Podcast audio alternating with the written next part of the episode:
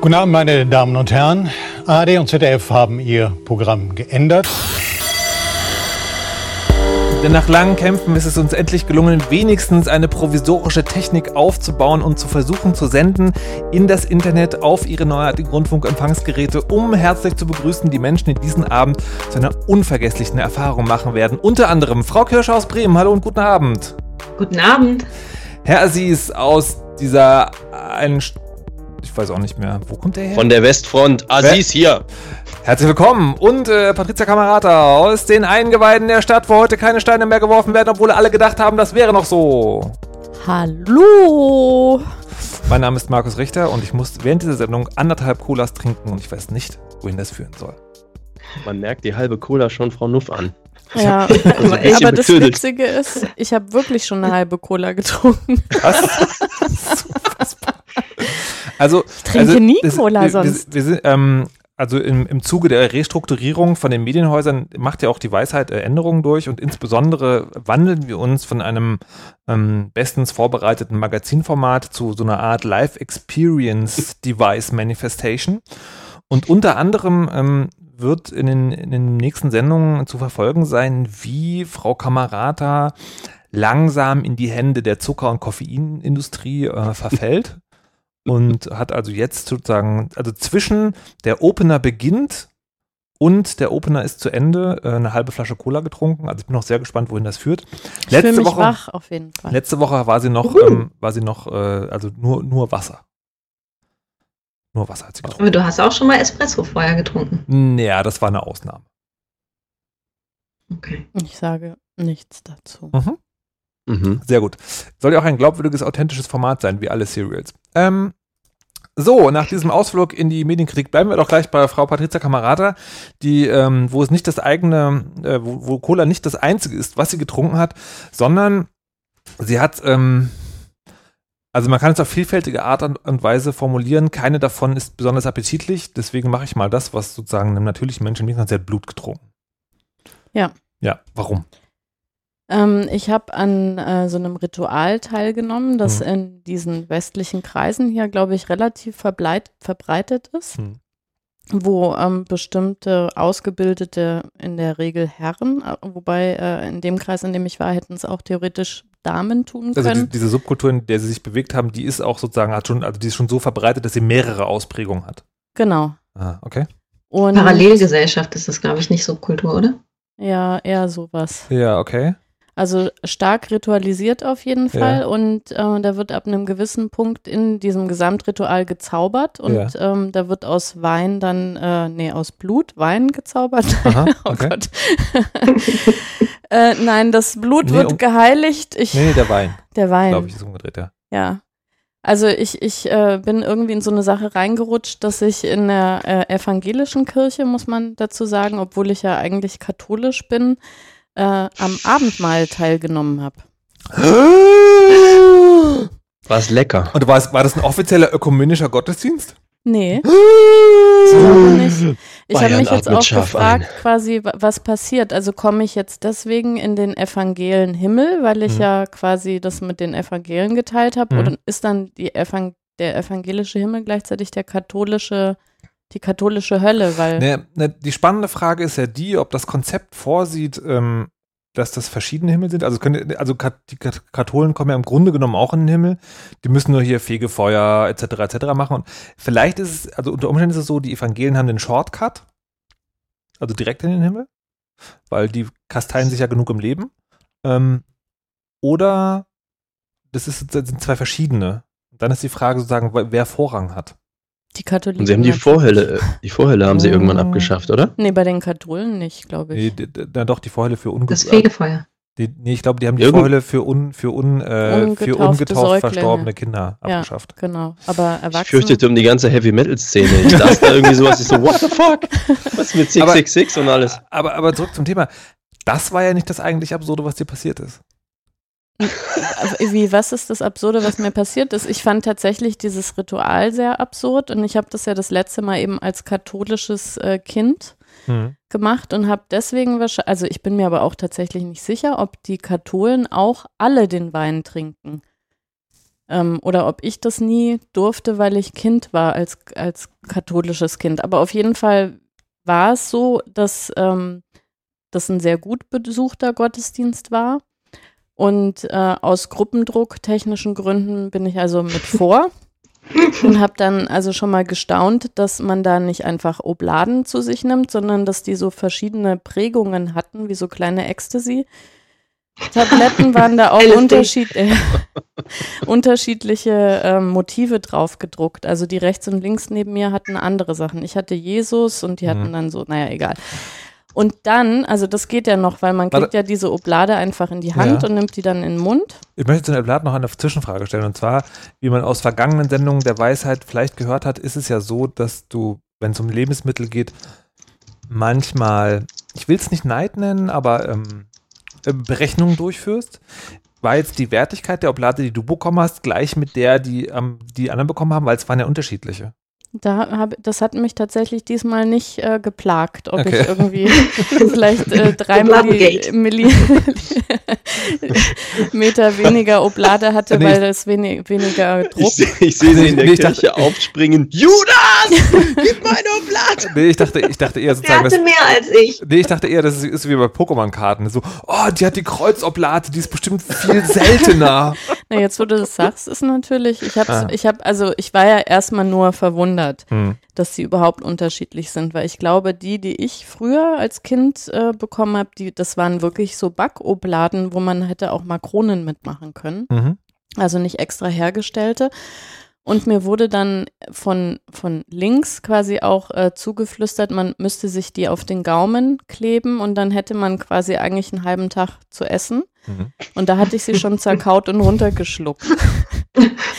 Das Und- ist doch eigentlich Esspapier. Oh, sorry. Ja, ja, ja, das ist eigentlich ja Esspapier, wie diese Backobladen eigentlich. Wobei, wie gesagt, die waren so ein bisschen dünner und ein bisschen, ja, noch weniger Geschmack. Mhm. Und ähm, das war ja sozusagen der Teil, auf den ich geistig vorbereitet war. Mhm. Aber das perfide war, das waren also zwei Pastoren, die sich so von rechts und links sozusagen ran, äh, in diesem großen Menschenkreis sozusagen ran äh, getastet haben. Und während ich noch beschäftigt war, wa- was man denn jetzt sagt, wenn man diese Oblade in die Hand gelegt bekommt. Ich habe dann versucht zu gucken, was die anderen machen und so und habe mich dann einfach für Danke entschieden. Na, ich will ja höflich sein. Was hätte man denn sagen müssen? Also von, von, Der Leib Christi von, und dann? von den Teilen, äh, von den Teilen, die ich, äh, also die ich, also wo ich diese, diese, wie heißt es, Parallelgesellschaftsgruppe sozusagen besucht habe, sagt man einfach Amen, weil das wörtliche Übersetzung ist ja so sei es und ist quasi ne, der Leib Christi würde ich gegen Amen. Aber Danke ist auch höflich. Danke ist auch super. Na, auf jeden Fall kam dann von der anderen Seite tatsächlich ähm, der Kelch auf mich zu. Das klingt so rasende Geschwindigkeit, kann der Kelch auch. Und äh, da tranken tatsächlich alle Menschen aus diesem Kelch vor mir.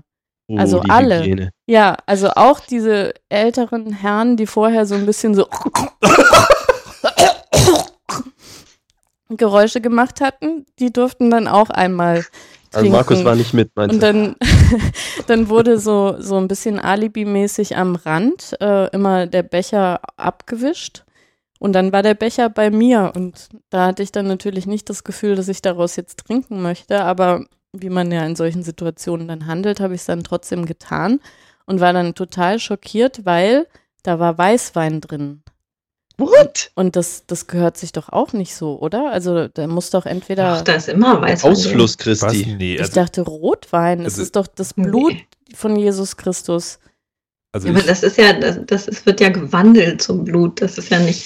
also ich, Oh, ich das könnte schon aber, alles so hart. ich könnte, also ich könnte schwören, dass ich bis jetzt, wenn ich teilgenommen habe, immer sozusagen roten, rotes Blut hatte. Ja, also ich habe auch schon von Leuten gehört, die gesagt haben, dass es sogar nicht mal alkoholisch ist, sondern dass es Traubensaft ist. Das gibt's also sagen erst Stand in auch im Chat, ja. Äh, die, meine Mhm. Frage wäre, was machst du als Alkoholiker? Oder Ja, in. dann, dann, dann kann, kriegst du Traubensaft. Das Das ist, also, das ist tatsächlich mittlerweile ist es gang und gäbe, dass du nicht mehr nicht mehr Ist ja sozusagen billiger, ne?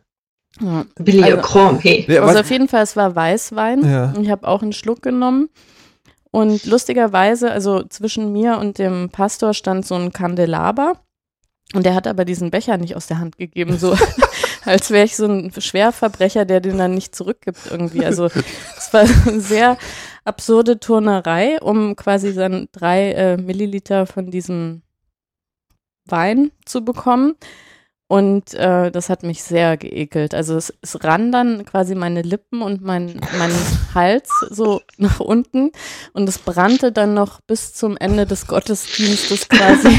Warte, weil, der, weil, der, weil der Wein so fuselig war oder deine Vorstellung brannte? Die Vorstellung okay. brannte, weil also es war, es war wirklich eine große Gemeinde und vor mir waren jetzt, glaube ich, ohne Übertreibung wirklich 25 Leute, die da ja. schon von getrunken hatten. Und ich bin ja ein bisschen empfindlich mit sowas eigentlich. Also ich habe auch, glaube ich, bis ich ungefähr 30 war, da konnte ich mich dann geistig so ein bisschen überwinden, dass man da nicht stirbt, nie mit jemandem aus einem Glas getrunken oder von einem Röhrchen oder geschweige denn auch, wenn es zwei Strohhalme gab, fand ich es immer noch eklig, meinen eigenen da reinzuhalten in das Getränk, wo schon ein fremder Strohhalm drin war. Insofern war das schon ganz schön hart gestern. Deswegen muss ich eine ganze Flasche Cola heute trinken. Ja. Aber wie hast du es denn dann hinbekommen, Geil, jetzt meine Frage verschwunden. Äh, wie hast du es denn mit dem Gruppenzwang? Genau, wieso war der Gruppenzwang stärker als der Ekel? Naja, das, also es ist ja äh, immer so eine Frage, wenn man so einen Prozess irgendwie mitmacht, an welcher Stelle man oder an welcher Stelle das noch leicht fällt, ähm, sozusagen nicht mitzumachen. Und ich glaube, der richtige Punkt wäre gewesen, gar nicht erst mit nach vorne zu gehen, weil das wollte ich eigentlich auch schon nicht. Aber wenn man dann in diesem Kreis steht und alle ganz eng und alle machen dasselbe und äh, einem steht der Pastor plötzlich gegenüber, dann weiß ich auch nicht, wie man da so freundlich sagt, so nö oder irgendwie einfach weiter winkt oder äh, was man da quasi macht, damit es noch irgendwie angemessen ist und ähm, ja, man jetzt nicht total negativ irgendwie auffällt. Ich finde, äh, find, also das schönste Bild dieser ganzen Geschichte ist wirklich, dass der Pfarrer das festhält, weil sonst, und das Bild habe ich in den Augen, du den Kelch nimmst und schreiend aus der Kirche, ja, meiner! ich habe mich im Zusammenhang gefragt, dass die, ähm, die, die Kelche sind ja silbern. Ja. Und eigentlich neigt Kirche ja, also die, die Evangelien jetzt nicht so doll, aber trotzdem auch zur Protzerei. Ich dachte gerade Kirche neigt, neigt zu überhaupt nichts. ähm, ob, die, ob, ob, das, ob das Silber nicht Gold ist, weil Silber, ich, ich meine mal gehört zu haben, das ist irgendwie hygienisch, das tötet Keime oder so. Mhm. Aber es, vielleicht kann es sein, eine, Fach, eine fachkundige Hörerin oder Hörer ähm, an den Start bringen und sagen, wie das ist. Und außerdem auch die Frage, ne, wie ist denn das jetzt bei den Katholiken? Dürfen die, also kriegen dann nur die, die sozusagen das Fachpersonal Wein oder dürfen die anderen auch? Weil das, ich habe tatsächlich noch nie einen, ähm, noch nie einen, einen katholischen Ritual da mitgemacht. Hm. Vielleicht müsste ich das mal. Aber quasi, was ich noch sagen wollte, das ist ja wirklich, wenn man sehr lange nicht mehr in der Kirche war, es ist ja schon wirklich, wirklich ein sehr bizarres Ritual, was aber mit sehr viel Ernsthaftigkeit da betrieben hm. wird. Und ich bin da wirklich also voller Bewunderung des menschlichen Geistes, dass man quasi in der sonst so rationalen Welt sich da so ausklinken kann und dann sowas mitmacht und dieses Ritual aber auch äh, über alle anderen Rituale, die man sich so vorstellen kann, äh, was weiß irgendwelche Medizinmänner-Geschichten oder Globuli-Einnahme oder was auch immer, das sozusagen da so drüber stellt, dass es irgendwie eine andere oder richtigere Berechtigung hat als, also es kam mir schon wirklich erstaunlich schräg vor. Naja, aber das, sagen, dass, dass das das einzig wahre ist, das verschwindet ja auch langsam. Es gibt ja auch eine zunehmende Strömung von Leuten, die sagen, das ist mein Glauben, aber ihr, ihr, dürft trotzdem machen. Nein, dass, dass man das ernst nimmt. Also, dass man diese Sache, also sozusagen, so. also, dass da vorne jemand steht, der ja. sozusagen ähm, irgendwie einen Segen austeilen kann oder der ähm, quasi Sachen wandeln kann. Und also das finde ich so erstaunlich, dass daran zweifelt ja irgendwie niemand und man macht das oder die machen das ja auch alle so mit. Hm. Und ich habe auch ganz aufmerksam die Leute so angeguckt und nicht wenig sind da auch eingeschlafen und so. Also da, es ist schon sehr bizarr. Hm. Ich, ich fand das immer sozusagen als was sehr Kraftvolles und gemeinschaftliches Ritual und habe irgendwann gedacht so, naja, was, was dem wirklich so fehlt, ist tatsächlich der Glaube an diese Gemeinschaft. Ne? Also, dass alle, alle gehen nur dahin und machen das Ritual mit, aber das ist so ein bisschen sinnentleert. So, Hm. also man macht das, weil es steht so in einem Rezeptebuch. Aber das ist nicht so, keine Ahnung, ich habe mal, ich habe mal einen Gospel-Gottesdienst gesehen. Das- Hm. Wenn die halt, also, wenn die da dann halt abgehen, das ist halt, da hat man wirklich das Gefühl, da wird tatsächlich was gefeiert. Hm. Und ich finde tatsächlich so was Schamanistisches, wo man halt so pulsiert auf irgendeine Art und Weise. Das könnte Nach- ich, glaube ich, noch eher nachvollziehen als ich auch diese grad sagen. gedrückte Stimmung. Ja. Und es gab nur Aber das einen. finde ich. Sorry. Nee, sag. Nee, ich finde das viel schlimmer. So ein, ähm, also ich finde, äh, Gemeinschaft ist ja gut und so ein Gemeinschaftsgefühl zu haben ist auch gut, aber das, ich finde, das hat immer so einen, auch so einen gefährlichen Touch, ähm, dass ähm, dann, dann mag ich lieber das Reduzierte. Also, auch wenn das auch nicht meins ist, aber die Idee, dass alle so abgehen und, äh, und euphorisch und äh, oh, wir sind eine Gruppe und wir sind uah, das uah, finde ich so. total spooky. Okay, Ja, total. weil ich, ich habe immer den Eindruck zu sagen, je animistischer das wird, desto eher ist es dann auch begrenzt auf den Raum, ne? Also quasi, dass man, also das, äh, sagen, je, ich sag mal, je lebensfroher und exzentrischer die Rituale, desto klarer verortet an den Ort, wo es stattfindet. Ne? Also, dass man sagt, okay, das ist jetzt das Ritual, das ist die Messe, das ist der, was auch echt, Frühlingstanz. Und wenn der vorbei ist, ist es aber wieder, ne, sozusagen ist das draußen wieder da oder wie auch immer man das nennen will, während das, während das sagen, dieses, diese verknöcherten Rituale eher dazu führen, dass man die mit in den Alltag hineinnimmt und überall Mhm. so ist. Hm, vielleicht noch mal eine Extrasendung machen. Hm. Ja, boah, aber echt. Smitty schreibt gerade was in den Chat. Das, Spätestens, spätestens wenn wir, ähm, wenn wir sozusagen auf einem, keine Ahnung, öffentlich-rechtlichen Kultursender laufen, machen wir mal so eine Special-Folge Religion. Äh. Oh ja. Aber jetzt So. muss Da ich könnte ich noch wissen- mal meine Lieblingsgeschichte erzählen. I'm a Communist. Smitty Äh, schreibt im der- Chat, ich habe einmal einem Gottesdienst zugeschaut und ich fand es schwer erträglich, was da erzählt wurde, habe mich ständig gefragt, warum es die Leute so belügen lassen. Hm, Das gibt so ungefähr mein Gefühl wieder. Es ist auch so, da Ja. sitzen erwachsene, gebildete Menschen und erzählen diesen Kram und die meinen, das ist. Ah, nee. Was da los? Das, ne, das, äh, ne, das, das glaube ich aber nicht, äh, dass das wirklich, also niemand, ne, nicht niemand, aber so, ich glaube nicht, dass ein Großteil der Leute da wirklich glauben, dass die Welt in sieben Tagen erschaffen wurde. Das Also, sag, auch. also so, Also Ich meine, auch dieses. Glaubensbekenntnis, ne, was ja immer wieder aufgesagt wird, da, da sitzt man ja und sagt, dass das so sei, dass man das glaubt und dass das so ist. ja, aber das macht man Und- auch als Ritual. Das ist sozusagen, also ich glaube, da, Mhm. unter, da unterstellen Außenstehende mehr Naivität, als da wirklich drin ist in dem Kirchen. Ja, aber warum dann machen? Weil es ein Ritual ist. Warum machen? Warum gratulierst du Leuten, die du nicht magst, aber die trotzdem zu deiner Familie gehören zum Geburtstag und sagst alles Gute? Ich kann denen ja alles Gute wünschen. Ich habe nicht gesagt, ich mag dich. Äh, naja, Äh, Das ist ja nicht ein Ritual, was zwischen zwei Menschen abgeht, sondern das ist ja dieses Ja. ganze, ja, das ist ein Riesenthema, ne? Ich sag Genau, halt nur, das. Gefühl, was Smitty, Smitty da beschrieben hat, ist jedenfalls, äh, kommt mir jedenfalls auch sehr nah. Also wie gesagt, ich glaube, dass da die Außenstehenden sozusagen ein bisschen, bisschen extremistischer sind manchmal als das, was drin passiert. Aber können wir mal eine Spezialsendung zu machen. Aber ich muss zum Extremistischen, muss ich noch eine Sache Ja. kurz erzählen. Und zwar, ich kenne jemanden, der auch katholisch war und dann irgendwann ähm, aus der Kirche ausgetreten ist, weil halt quasi, es spricht ja auch relativ viel dagegen, äh, nochmal mehr sozusagen bei der katholischen Kirche, allein schon mit der Vertretung des Papstes auf der Erde und was der dann so ähm, vermittelt. Also auf jeden Fall ist derjenige aus der Kirche, aus der katholischen Kirche ausgetreten und war aber ja schon immer Katholik und hat dann so ein ganz schlechtes Gefühl bekommen, dass wenn man jetzt stirbt, dass man dann vielleicht doch nicht in den Himmel kommt, weil man ja aus der katholischen Kirche ausgetreten ist und ist dann vorsichtshalber wieder in die evangelische Kirche eingetreten ist. Also das Papstproblem umgangen und noch so eine kleine Reservierung, so eine Chance, man könnte jetzt doch noch in den Verstehe. kommen. Also dazu, dass es manche doch, glaube ich, sehr ernst nehmen. Na, Kenn da auch so ein paar. die, ja, aber ein paar und nicht alle. Egal, Schluss jetzt. Sonst kommen wir, das ist nichts anderes mehr und wir wollen doch noch über so viele interessante Dinge leben, reden, meine ich. Leben.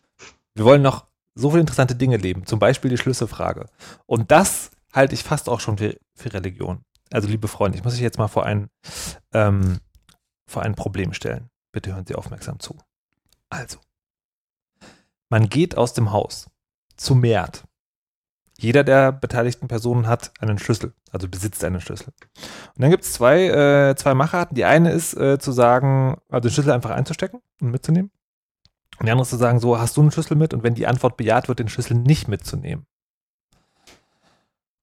Und das heißt, es gibt also zwei Schulen des Schlüsseltragens. Die eine sagt, äh, es reicht, wenn einer den Schlüssel mitnimmt, weil je mehr Schlüssel mitgenommen werden, desto mehr können verloren gehen. Und die andere sagt, es ist total sinnvoll, äh, wenn jeder seinen Schlüssel mitnimmt, denn falls einer verloren geht, hat man noch einen Schlüssel, mit dem man reinkommt. Und jetzt, wie die Gretchenfrage bei der Religion, wie haltet ihr es damit? Soll ich anfangen? Ja. Ich nehme immer meinen Schlüssel mit. Rechte Hosentasche. Ich habe ihn noch nie verloren und den verliere ich so auch nicht, weil es ist in der rechten Hosentasche. Die Erfahrung lehrt mich, dass das ein, ich sag mal, Männer-Frauen-Kleidungsproblem ist. Denn ich weiß nicht, wie es bei selbstgeschneiderten Sachen ist, aber häufig haben Frauen Hosen und andere Kleidungsstücke ja ganz furchtbar kleine Taschen, damit es bloß nicht irgendwie aussieht, als wäre da was drin.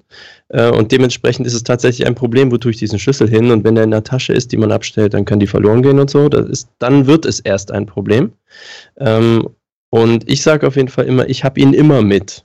Und natürlich hat man irgendwo in der Nähe der Wohnung oder bei einem Bekannten, der in der Nähe wohnt, äh, noch einen Schlüssel liegen, der im Notfall dann auch noch ermöglichen würde, dass man rein käme. Ansonsten überlasse ich es der Person, die den Schlüssel nicht mitnehmen möchte. Aber meiner kommt mit. Mhm. Du gehst das Problem im Leben einfach für sich selber. Da kann man ja gar keinen ordentlichen Religionskrieg starten. Schisser. Meine Güte. Versuch doch mal. Mal gucken, was die anderen sagen. Frau Kirsche. Also ich nehme meinen Schlüssel auch immer mit. Ähm, und es ist aber so, dass ich, also ich nehme den immer mit, weil da auch alles dran ist und auch mein Büroschlüssel und alles Mögliche und würde auch, ähm, also ich ähm, würde auch immer meinen Schlüssel mitnehmen, weil ich dann, weil ich auch immer das Gefühl hätte, wenn ich jetzt doch nochmal alleine nach Hause gehe oder oder früher oder später oder sonst irgendwas, äh, brauche ich meinen Schlüssel.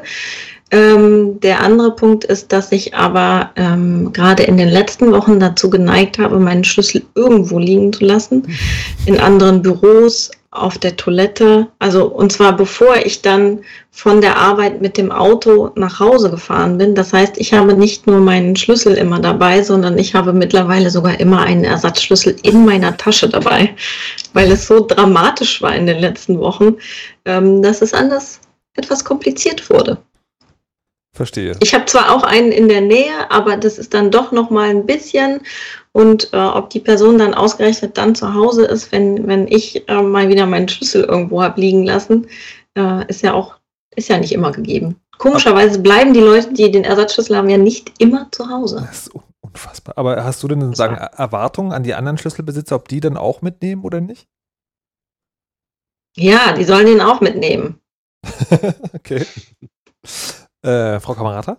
Ich habe meinen Schlüssel immer dabei, es sei denn, ich gehe mit meinem Mann aus der Haustür. Dann muss der.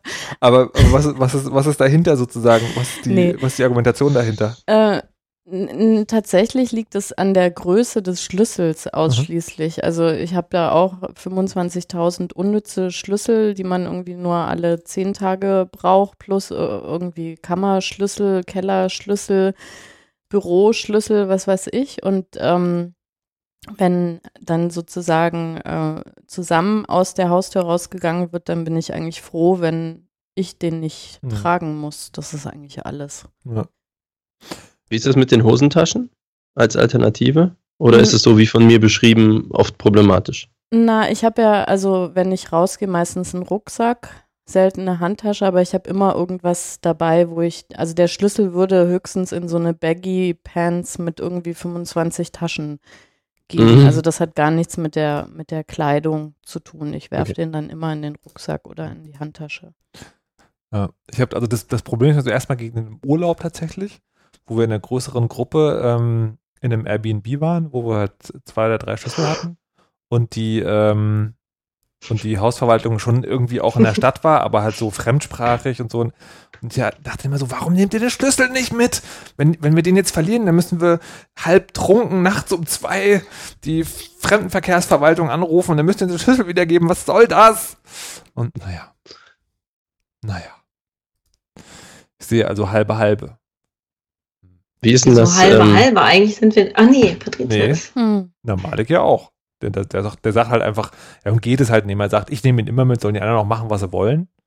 nee, ich wohne auch nicht gemeinsam, ne? Naja, aber, kann, man, Aber- kann, man kann ja auch im Urlaub eine Gemeinschaftsunterkunft haben. Mhm. Ähm, habt ihr nicht dieses, habt ihr so ein Rausgehritual? Also wenn ich rausgehe, ist halt immer linke Tasche Handy, rechte Tasche Schlüssel, hinten rechts Kohle.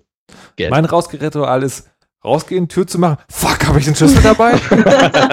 Und in 98% aller Fälle ist es der Fall, weil ich tatsächlich sozusagen so halb automatisiert habe, dass ähm, ich habe so ein, so ein Körbchen, da liegt der Schlüssel drin und ich gehe, wenn ich bei mir immer aus der Wohnung gehe, ähm, habe ich die Check-in ein. Aber ich wohne ja die Hälfte der Zeit woanders und da habe ich kein Schlüsselkörbchen und habe den, hab den, äh, hab den Schlüssel immer, lasse ihn immer in meiner Tasche. Wenn ich da mal die Hosen wechsle, dann kann es dazu kommen, dass ich ohne Schlüssel vor der Tür steht. Soll ich mal fragen, ob du noch ein Schlüsselkörbchen haben kannst? Frag mal. Hm. Aber ich, ich, glaube, ich glaube, es ist eher der andere Ort als das Schlüsselkörbchen. Kann es dasselbe Schlüsselkörbchen zweimal geben? Ich weiß nicht so genau. Apropos Alltagsrituale. Frau Kirsche hat eine sehr interessante Frage aufgeworfen, ähm, die mich tatsächlich schon des Längeren beschäftigt und die ich auch immer wieder habe, aber die ich jetzt von Frau Kirsche selbst präsentieren lassen möchte. Frau Kirsche, bitte. Ich danke. Ähm, es war so gewesen. Ähm, mein Schlüssel, Schlüsseldramen, meine Schlüsseldramen, die übrigens gepaart waren mit Portemonnaie-Dramen und Brillendramen, ähm, traten deshalb auf, weil ich in den letzten Wochen beziehungsweise Monaten unfassbar viel gearbeitet habe. Ich habe ähm, tatsächlich letztes Wochenende, das erste freie Wochenende 2017 gehabt und ansonsten immer gearbeitet, weil ich mehrere Abgaben hatten, hatte, unter anderem eine, die ähm, sehr wichtig für mich war, weil es darum ging, meine Stelle weiter zu finanzieren. Und ähm, bin so ein bisschen verwildert über die Zeit, möchte ich sagen. Im Sinne von, ähm, ich habe unter der Woche immer sehr lange gearbeitet, äh, bin immer erst sehr spät nach Hause gekommen, dann irgendwie noch schnell vielleicht was gegessen, vielleicht irgendwie eine Folge Serie geguckt, dann ins Bett gegangen, am Wochenende immer durchgearbeitet, ähm, abends vielleicht mal äh, irgendwie in die Kneipe, aber auf keinen Fall so richtig am Stück Freizeit. Jetzt ist es so, dass dieser ähm, Antrag, den ich geschrieben habe, vor äh, anderthalb, zwei Wochen, anderthalb Wochen habe ich den abgegeben, eingereicht. Und seitdem versuche ich, mein Leben zurückzuerobern und ich scheitere ganz, ganz, ganz großartig gnadenlos daran. Das heißt, ich schaffe es zwar ganz normal zur Arbeit zu gehen und auch äh, meine Arbeit ähm, äh, auszuführen und ich treffe mich auch äh, mit Leuten und bin unterwegs, aber ich kriege irgendwie keinen richtigen Zugang zu meinem eigenen Leben. Ähm, das äh, fängt mit sowas an wie äh, Kühlschrank füllen, Pfand wegbringen, so, so Müll runterbringen, ist alles immer noch so unter dem Motto, äh, boah, boah, muss ich mich jetzt auch noch darum kümmern. Ähm, und ähm, hat aber auch sowas wie, uh, jetzt habe ich irgendwie vier Stunden Freizeit, was mache ich denn jetzt? Ha, Hilfe, Hilfe, Hilfe. Und ähm, ich frage mich, ob ihr Rituale habt oder Strategien habt, wie ihr zurück ins Leben kommt, wenn ihr so ganz, ganz viel gearbeitet habt. Oder auch irgendwas anderes total Intensives war. Es muss ja nicht Arbeit sein. Also ich möchte erstmal sagen, it's time for intervention. Wenn du jetzt, wenn das dein erstes freies Wochenende dieses Jahr war und du unter der Woche auch immer gearbeitet hast, Frau Kirsche, du arbeitest zu viel. Danke, ich weiß. Das muss, das muss sich ändern. Das geht so nicht. Aber. Frau Kamerata, haben Sie, haben Sie sowas überhaupt, diesen Effekt? Oder verwildern Sie gar nicht erst? Also sind sozusagen Doch. so organisiert, dass. nein, äh, nein, das ist ja, also die Verwilderung ist ja in mein Leben getreten mit den kinderfreien Wochenenden. Und da ist ja, bricht ja sozusagen Sodom und Gomorra aus. Da schaffe ich Cola auch, ja, ich trinke Cola nach 20 Uhr, ähm, schlafe bis 8.30 Uhr manchmal und ähm, bestelle mir Pizza. Was? Ew.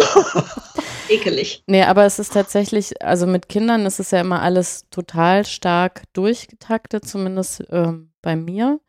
Und äh, ich neige dann auch dazu, zum Beispiel alles, wa was gemacht werden muss, immer sofort zu machen. Und ähm, die kinderfreien Wochenenden, da habe ich das am Anfang auch so gemacht, was den Effekt hatte, dass ich dann samstags um 11 Uhr mit allem, mit meiner ganzen To-Do-Liste sozusagen durch war, weil es ja auch viel schneller geht, weil da nicht irgendwelche Kinder ständig Mama, Mama, irgendwie was von einem wollen.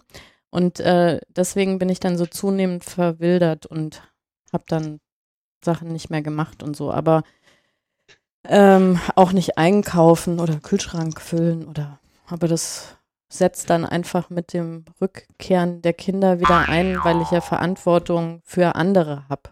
Hm. Ja. Also ähm, in dem Moment weiß ich dann einfach, aha, die sind dann und dann wieder da und das heißt, ich muss jetzt mal wieder Brot kaufen und so. Und äh, da fällt mir das total leicht, das dann, einfach zu tun. Aber da möchte ich das Thema ein bisschen abändern, weil die, ähm, also so, so wie du es erzählst, klingt es ja so, solange die da sind, ja. gibt es auch sehr viel zu tun und man macht es immer sofort und ist dann quasi ständig auf Draht. Dann fallen ja vielleicht auch Dinge hinten runter, die Alltag, also die sagen, zum, zum eigenen Alltag gehören würde, wenn man alleine wäre. Keine Ahnung, Bücher lesen, ja, aber das, Zeit, zeitintensive Hobbys haben oder sowas. Genau, aber das meine ich ja, das, das, das war früher dann so, dass ich dachte, ich muss jetzt alles nachholen, also all die Theaterbesuche so. und die Führungen im Museum und die Bücher ja. und so weiter und das habe ich dann einfach auch alles sofort gemacht, aber halt okay. in dreifacher Geschwindigkeit so ja. ungefähr und konnte meine Freizeit tatsächlich auch gar nicht auffüllen. Mhm. Ähm, ja. Verstehe. Okay. Aber ich, ich weiß gar nicht, wie, wie das wäre, wenn wenn ich nie Verantwortung für jemand anders hätte. Na, wie war es wie dann früher sozusagen bei sowas wie Studienarbeiten, Abschlussarbeit? Das ist so lange her. Kannst vielleicht noch ein bisschen. Ich finde auch, ich habe das Gefühl, also ich, das, das, das Prinzip ist mir ja bekannt ähm, durchs äh, Studieren, aber dass mir das mittlerweile so schwer fällt, dass ich auch so darunter leide und dann so mi, mi, mi, mi, mi, mi, mi mhm. die ganze Zeit nur mache. Mhm. Ja, ich habe ich hab tatsächlich sozusagen die Frage missverstanden. Vielleicht sollte ich die Sendungsvorbereitung doch sorgfältiger lesen. Weil ähm, was, ich, was ich dachte, in den Alltag zurückfinden, was das heißt, ist, ähm, man macht, man arbeitet ja an sowas Besonderem. Also das ist bei mir immer das Gefühl. Das hatte ich neulich auch wieder, habe ich dieses, dieses Feature gemacht. Dann sitzt man da halt also wirklich wochenlang und macht Dinge und investiert Energie und dann ist das fertig. Hm, das gibt es auch noch. Das, das, Baby ist weg. Ja, nee, nee das, und dann das Gefühl in mir ist dann so, jetzt muss die Welt anhalten und das Acknowledgen, dass das fertig ist. Ja, also ich, ich, ich, verlange nicht mal irgendwie Paraden mit Konfetti und Puscheln. Wäre auch okay, aber ist nicht verlangt. Aber so, das ist irgend so eine, aber die Welt dreht sich halt einfach weiter. Und, und das, aber das beantwortet dann doch, doch auch deine Frage, Frau Kirsche, weil was bei mir der Effekt ist, ist, ich habe dann, das, das dauert so ein paar Stunden und da habe ich so wirklich dieses Gefühl, dass meine Welt gerade anhält. Ähm, aber der Rest der Welt dreht sich halt einfach weiter. Die machen halt, also beim, äh, als ich meine Diplomarbeit abgegeben war das auch ganz extrem so. Da habe ich halt irgendwie bis zum letzten Drücker frühs 8.30 Uhr sozusagen, musste man das im Sekretariat abgeben, damit es noch als vom Vortag abgegeben zählt. Ähm, und war da halt da und dann war ich so, wow, krass! Und die Leute so, gehe durch die Mensa, der Bus fährt einfach, Autos fahren durch die Stadt, Menschen machen Dinge, kaufen ein und sie so, was ist hier los? Warum? Und dann, dann, dann ist es wie so ein Vakuum. Ja? Dann stehe ich halt so ein paar Stunden quasi neben mir und dann macht das so flupp und dann bin ich auch wieder da und sage dann, na gut. Klo putzen. Dann, dann geht es jetzt einfach, genau, Klo putzen, was auch immer. Hilft ja alles nichts. Hm. Und frage mich jetzt beim Herrn Aziz, also während, äh, während ich sozusagen, während, weil bei den anderen ja die Frage ist, äh, äh, verwildern die während eines Großprojekts? Und wenn ja, wie kommen sie zurück?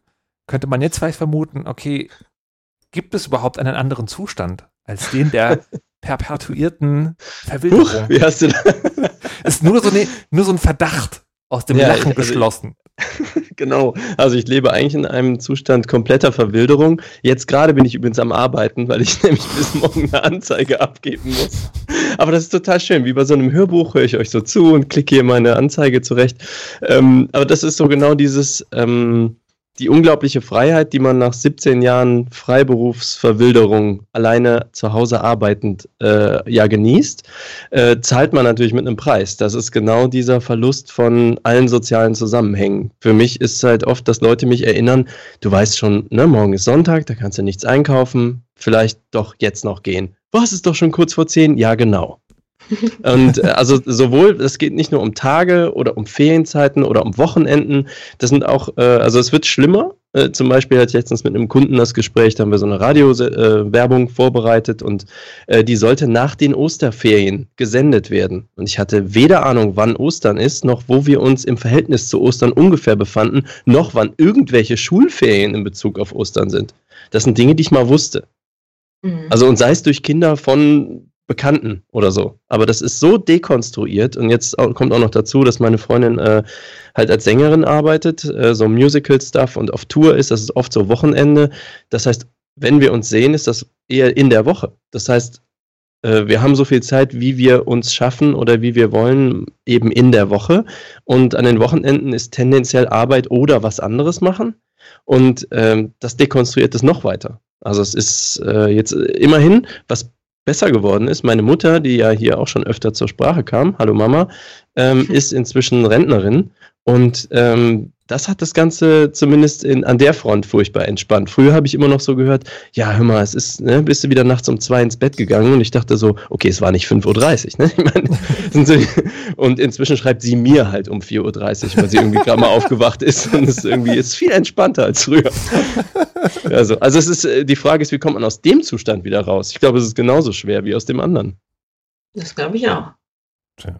So, ja, und wo bleiben jetzt meine Tipps? Ich dachte, ich, ich dachte ab morgen habe ich mein Leben wieder unter Kontrolle.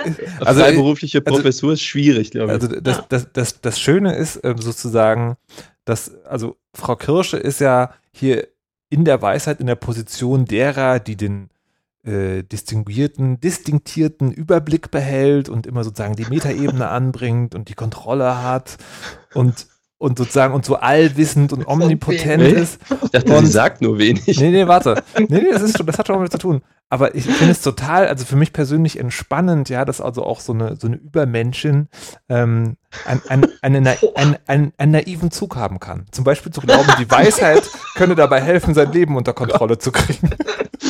Aber können wir? Wirklich? Ja, mach ja. doch mal. Mach dir To-Do-Listen, ausführliche To-Do-Listen, die du abarbeiten musst. Einfach oh in dem Modus bleiben, nur da drauf schreiben, Mülleimer runterbringen, einkaufen gehen und dann da wieder so Unterpunkte ranmachen, so dass es dann auch quasi irgendwann in so einen Stress ausartet, dass es dann einfach nur andere Inhalte Dass sind. es einfach nur einfach immer so weitergeht. Ja. Ich weiß nicht. Und, und. Ich, ich habe das Gefühl, dass dieses immer nur so weiter gerade keine gute Idee ist. Aber das führt dann vor allen Dingen dazu. Urlaub. Also mehr Urlaub. Vielleicht, vielleicht brauchst Urlaub. du mehr Urlaub. Ähm, mhm. Aber vielleicht führt es auch dazu, dass ähm, wenn Frau Kirsch ihren nächsten wissenschaftlichen Artikel ähm, abgibt, der dann heißt, bei Kaisers einkaufen. Seite 1. Gemüse. Sehr schön. Ja, es tut mir leid, dass wir da, also, also zumindest ich nicht so richtig helfen konnte, liebe Hörerinnen und Hörer. Falls äh, ihr da Tipps habt, ab in die Kommentare, damit äh, ne, nicht, nicht, dass uns die Frau Kirsche verloren geht, weil sie, weil sie komplett in einem soziologischen Meisterwerk verschwindet. wirklich schade. So, äh, kommen wir jetzt ähm, zu Herrn Aziz. Herr Aziz, der ein Facebook-Problem hat. Um Ah, oh, oh ja, oh ja, da würde ich gerne von euch wissen, auch von den Hörerinnen und Hörern, ob ihr das gleiche Problem habt. Ähm, und zwar, ihr kennt Facebook, die Plattform, auf der keiner sein will, auf der man notgedrungenerweise vielleicht manchmal ist, vielleicht auch Interesse halber. Da ist es ja so, da hat man diese Freunde, die man kennt und die fragt man manchmal an. Manchmal sind es Arbeitskollegen, manchmal entfernte Bekannte. Okay, und manchmal bekommt man Anfragen äh, von wildfremden Leuten. Teilweise mit denen man noch nicht mal gemeinsame Freunde hat, teilweise wo es sowas gibt wie so einen gemeinsamen Kontext. Ich sage jetzt mal, ich mache ja Musik, ne? man ist irgendwo auf einem Konzert gewesen, aus der Stadt kommt dann irgendwie eine Anfrage von irgendwem, mit dem man aber nie gesprochen hat. Und zwar auch noch so ohne Nachricht. Nehmt ihr die an oder nicht und warum? Äh. Nope. Wollen Sie das noch elaborieren oder? Nein. Gibt es da noch so einen Frauen-Männer-Unterschied? Das wäre vielleicht auch noch sowas, wo ich mir vorstellen kann, dass Frauen einfach 200 Mal so viele Anfragen bekommen. Vielleicht. Nein, das glaube ich nicht. Also ich kenne welche, da ist es so.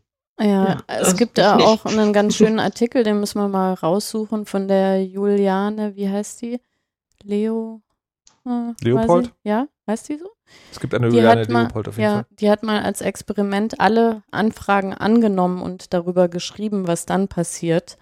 Und man Aha. kann nur dringend davon abraten, das zu tun. Also vor allem Warum? als Frau anscheinend. So Penisbilder-Problematik oder? Ja, so in die Richtung Stalking. sozusagen und äh, quasi kein, kein Verhältnis von Nähe und Distanz und ähm, quasi Dauernachrichten, auch wenn man nie antwortet von den Leuten dann oder Kommentierungen von jedem Post, den man da hat und also alles sehr un- unangenehm und aufdringlich. Mhm. Ähm, ja, und ich, also bei mir ist es so, ich glaube, also ich glaube, das hängt ja auch ein bisschen damit zusammen, wie man diese Plattformen auch nutzt.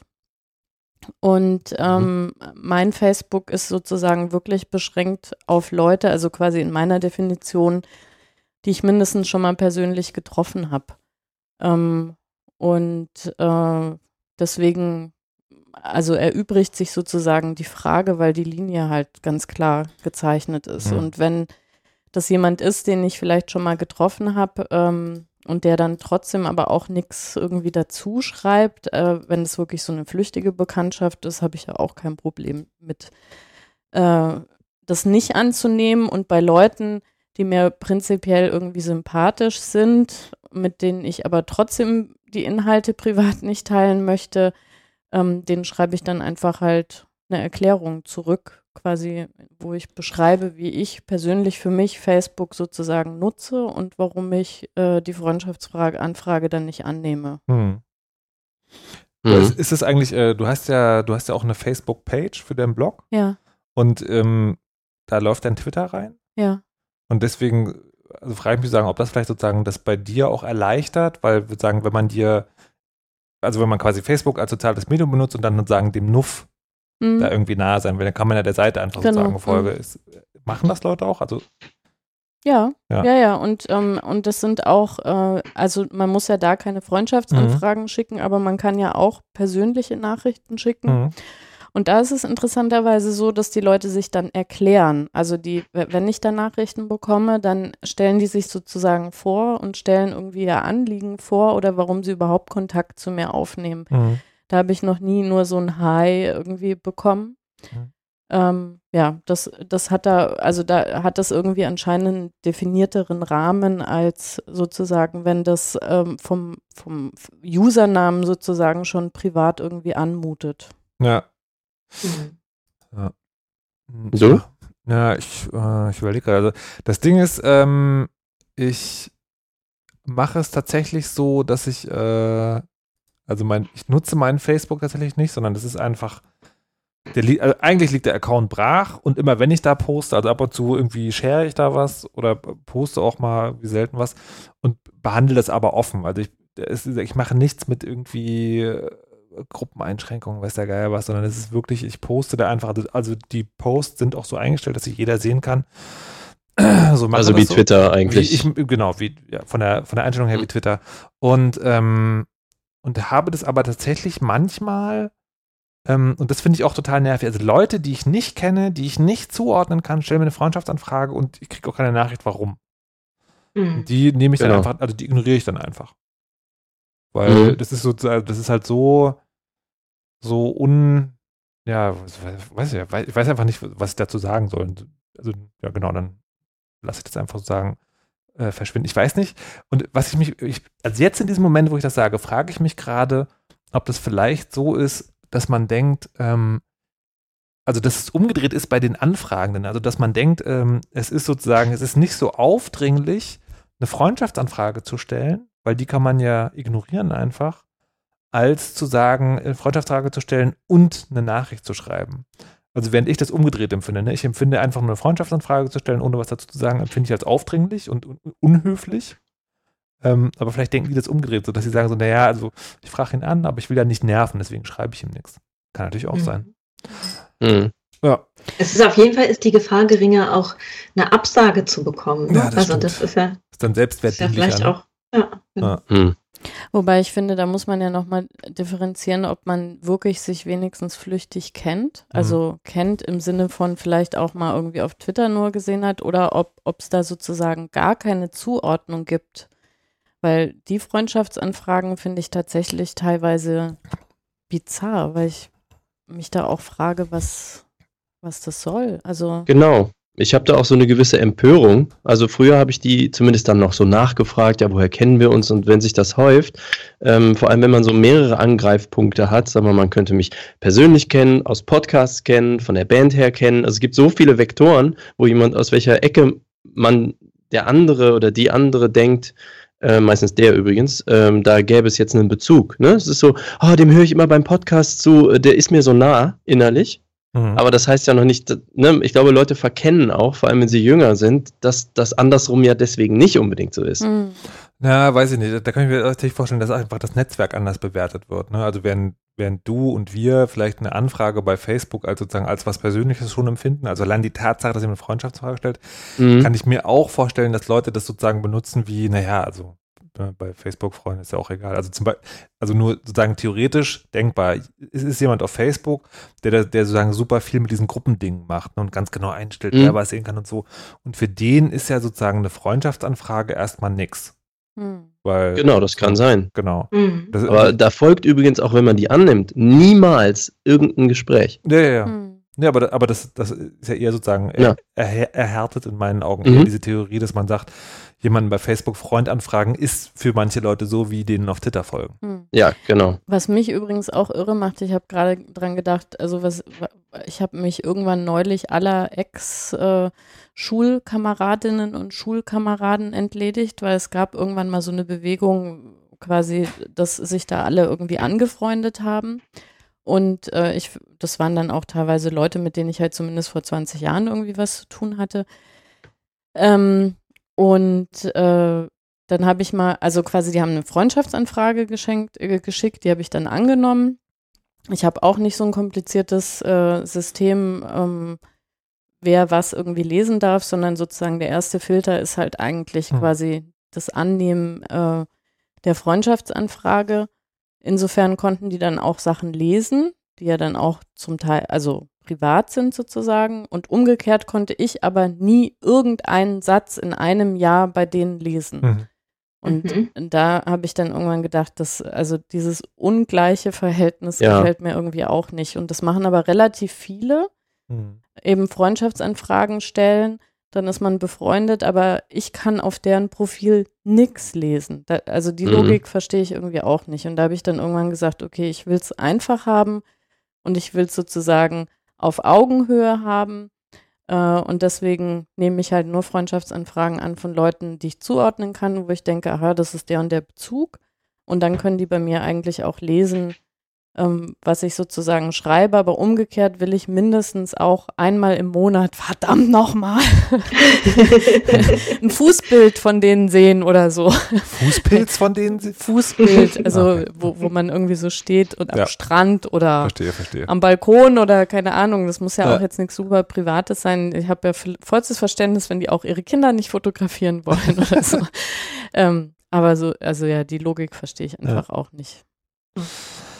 Na gut, also ignorieren ist auf jeden Fall äh, ein Ding. Und liebe Podcast-Hörerinnen und Podcast-Hörer, falls ihr aufgrund dieses Podcasts eine Anfrage an die hier anwesend schreiben, schreibt es dazu, denn äh, das ist besser.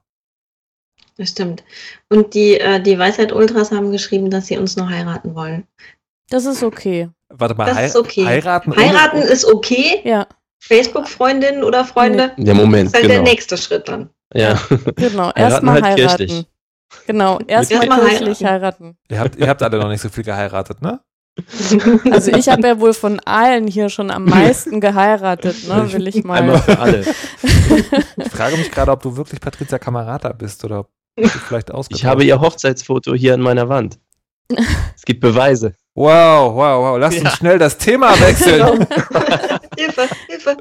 ähm, übrigens, äh, äh, also ich, ich träume ja mal, also eines der, der Traumata, Trauma, Traumen, Traum, Traumü, ein Trauma, das ich in meiner Kindheit davongetragen habe, wo ich immer auf alle anderen neidisch war, ist, ich hatte nie einen Spitznamen. Das fand ich total schlimm. Ging Und hatte, auch so. und hatte, dachte Ja. so, das ist so was Besonderes, wenn man einen Spitznamen hat, dann hat man was geleistet, ja, dann ist man was da und äh, seit ich erwachsen bin, hat sich das gewandelt und ich möchte sozusagen gerne mal zitiert werden, ja, ich möchte mal was gesagt haben, wo alle dann so denken, ja, das ist das. Und ich habe anscheinend so einen Satz gesagt, der ist mir nämlich sozusagen neulich bei, bei Twitter über den Weg gelaufen. Ähm, Also mehr als einmal, also signifikant viel sozusagen. Und der ist, äh, das Messer ich spreche ist. Die Mikrofone? Da, nee, das seltsamerweise nicht, obwohl ich das wirklich penetranterweise mittlerweile bei jeder meiner Vorstellungen sage. Nee, das Messer ist die Kreditkarte der Wildnis. Ja. Äh, Habe ich gesagt in einer letzten Folge. Sehr nice. Ja. Und, ähm, das steht in dem Artikel dazu.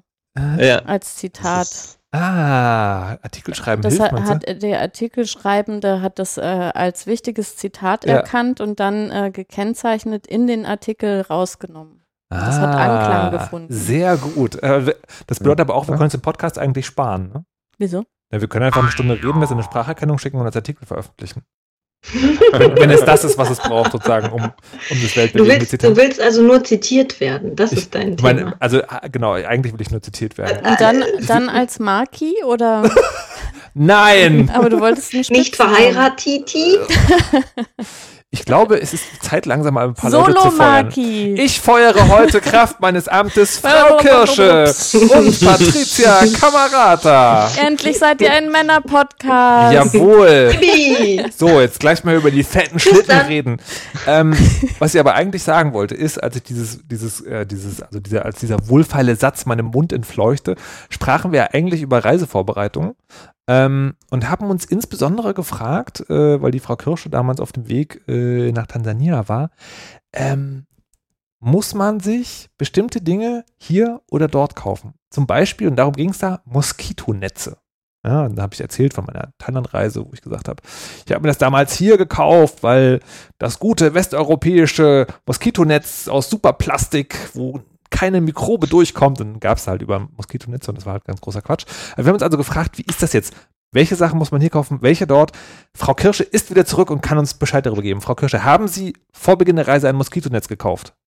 Ja, ich habe ein Moskitonetz gekauft und ich habe auch bestimmte andere Sachen gekauft. Ähm, zum Beispiel äh, Antibrum, das ist so ein Mückenzeugs, ähm, das man auftragen kann.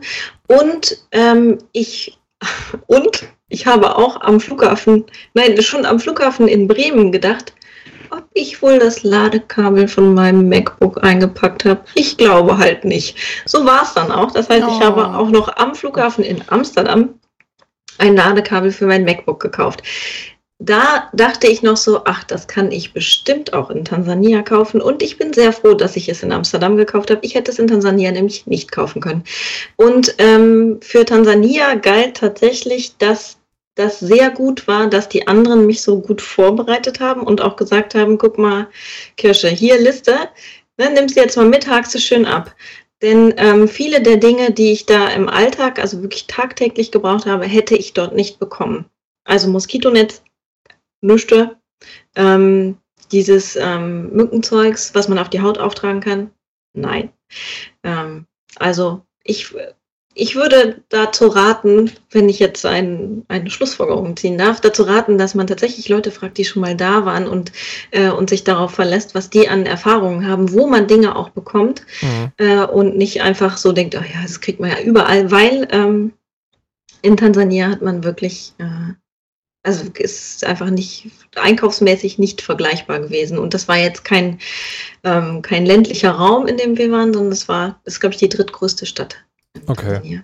Wie, und da kriegt man tatsächlich solche lebenswichtigen Dinge wie Moskitonetze nicht oder nur unter großem Aufwand? Also Mos Moskitonetze hängen überall. Also die, die Räume, in denen wir waren, in denen wir eingebucht waren, die, die hatten auch immer ein Moskitonetz, aber eben nicht unbedingt eins, das dicht ist. Mhm. Ähm, das heißt, ähm, das ist dann nicht so wahnsinnig hilfreich und ähm, die so zu kaufen, wie es jetzt die beim, was weiß ich, beim in irgendeinem Outdoor-Bedarf gibt, äh, gab es sie da tatsächlich nicht. Also diese spezifische Form. Was man kaufen, bestimmt irgendwo kaufen konnte, war die eben am Haken an der Wand aufzuhängen, so wie die dann da in den, in den Hotels oder in den Hostels auch sind. Ähm, aber das hätte mir ja nicht geholfen im mm. Notfall. Also ich hatte eben so ein Zelt-Moskitonetz, das man so aufbauen kann und wo man sich dann so reinlegt und denkt, oh Gott, ey, vielleicht sterbe ich in diesem Kokon. Aber gut, ich sterbe ohne Mückenstiche. Aber, aber, hast du es denn jetzt benutzt? Ja. Mhm. Verstehe. Ich habe es benutzt. Mhm. Ansonsten, ähm, die, die dort lebten, haben sich auch über unser andauerndes Eincremen natürlich einfach nur kaputt gelacht. Also. Aber weil es wirklich übertrieben war oder sagen, ist man dann einfach abgehärtet, wenn man dort residiert? Äh, scheinbar ist man dann abgehärtet, das, das weiß ich aber. Das, ich ich kenne mich damit zu wenig aus, um zu wissen, warum man dann abgehärtet ist gegen ähm, Malaria, Mücken, keine Ahnung. Aber äh, wir hatten alle nicht so wahnsinnig viel Bock, das zu riskieren. Ich verstehe. Wo ich neulich interessanter, interessantes Ding gelesen habe, wo sie äh, das Malaria jetzt besser heilbar ist, indem man zerstoßene Pflanzen zu sich nimmt. ja. wo, sie, wo sie wirklich so, ein, so einen Test hatten, ähm, also wo es ein, ein Dutzend Patienten gab, die einfach sozusagen todkrank waren und auch keine Besserung. Also die herkömmlichen Mittel haben dann nicht geholfen. Dann haben die was probiert, ist es so hochkonzentriertes Zeug aus einer Pflanze oder einem Tier, ich weiß es gar nicht mehr genau, also irgendwas sozusagen, was in der Natur vorkommt. Und das Interessante ist, die hatten den Wirkstoff schon mal sozusagen rausgezogen und künstlich äh, hergestellt. Und das hat dann aber nicht so gut ähm, gewirkt, wie man nimmt das ganze Ding und trocknet es und konzentriert es einfach. Und das finde ich schon sozusagen sehr spannend. Und jetzt sind sie gerade am ja. Forschen, so was, also welche Stoffverbindungen da jetzt noch vorkommen, die sozusagen das sinnvoll machen, dass dieser eine Stoff da angewendet Ach, war das kann. das, äh, was Sie letztens gemeldet hatten, dass Sie in 100% der Fälle Malaria-Schutz hatten? Ja, also ne, 100% hört sich ja so groß an, das waren halt irgendwie gesagt 14 Leute oder sowas. Das ist halt, also sozusagen, für die okay. Forschung gesehen ist es halt ein Test mit einer sehr kleinen Testgruppe, aber mhm. das ist schon mal ein erstaunliches Ergebnis. Aber genau, wo sozusagen alle äh, angeblich geheilt worden sind. Mhm. Ja. Darf ich noch kurz sagen, in, im, äh, im Chat wird gefragt, ob ich Hosen getragen habe und ob ich mir helle oder schwarze Hosen gekauft habe. Das habe ich damals in der Vorbereitungsfolge ah. äh, zu Tansania äh, thematisiert. Ich würde das jetzt gerne beantworten. Ja. Ich habe tatsächlich Hosen getragen. Ähm, ich habe mir aber keine dafür gekauft und ich bin eventuell aber auch zwei bis zwölf Mal gestochen worden in der Zeit. Insofern. das war der Tipp, den ich, das war sehr wahrscheinlich, der, wäre der wichtigste Tipp gewesen und da habe ich ähm, einen Mittelfinger gezeigt. Ah, hier kommt noch eine wichtige Frage gerade im Chat. Siehst du das, Markus? Nee. Äh, wie ist der Stand der Fotoaktion? Ja, stimmt. Ja, die, Fotoaktion, die Fotoaktion beginnt natürlich erst, wenn die entsprechende Folge dazu veröffentlicht worden, äh, wurde, weil äh, ah. sozusagen bis jetzt wissen davon ja irgendwie die 30 Leute, die live zugehört haben. Ah, okay. Und, die wir aber sehr lieben. Und ich dachte schon wieder so, welche Fotoaktion? Wovon reden die denn? Aber ist mir noch eingefallen. Ja, genau, also ich bitte ja. übrigens, apropos noch nicht veröffentlichte Folge, ich bitte schon jetzt um Entschuldigung, weil, ach so, Hohes Gericht, Patricia Kamerad und Frau Kirsche sind jetzt das Hohe Gericht. Ähm, ja. Und zwar müsst ihr jetzt sagen, wer schuld ist, Malik oder ich oder beide. Und zwar folgendes. Folge 4 äh, war von der Audioqualität her schlimm. Ähm, und dann wollte ich die sozusagen noch nachproduzieren und habe gesagt, ne, schickt mir eure Aufzeichnungen. Und dann hat mir Malik einen V-Transfer-Link geschickt und ich so, ja, mache mach ich irgendwann noch so. Na. Und als, ich, als es dann dazu ging, äh, dass ich die Folge produzieren wollte, war der V-Transfer-Link nicht mehr gültig, weil auf diesem Portal die Downloads nach sieben Tagen gelöscht werden. Mhm. Jetzt ist es also so, wir müssen, die Folge 4 wird in der Tonqualität veröffentlicht, wie sie gesendet wurde. Also man kann das verstehen, aber schön ist es nicht. Und jetzt ist die das Frage, ist die, wo ich nicht da war, ne? Das ist die, wo du nicht da warst, genau. Ach, das ist ja eh. Und, oh Gott, wir können es nicht klären. Niemals werden wir erfahren, wer schuld daran ist, dass Folge 4 so schlimm klingen wird, wie sie klingt. Stattdessen möchte ich den Weisheit letzter Schluss von Patricia Kamerata trinkt mehr Cola. Das macht sehr wach, kann ich sehr empfehlen. Aber nur, wenn man 40 Jahre vorher keine Cola getrunken hat. Prosit. Tschüss. Louis. Tschüss.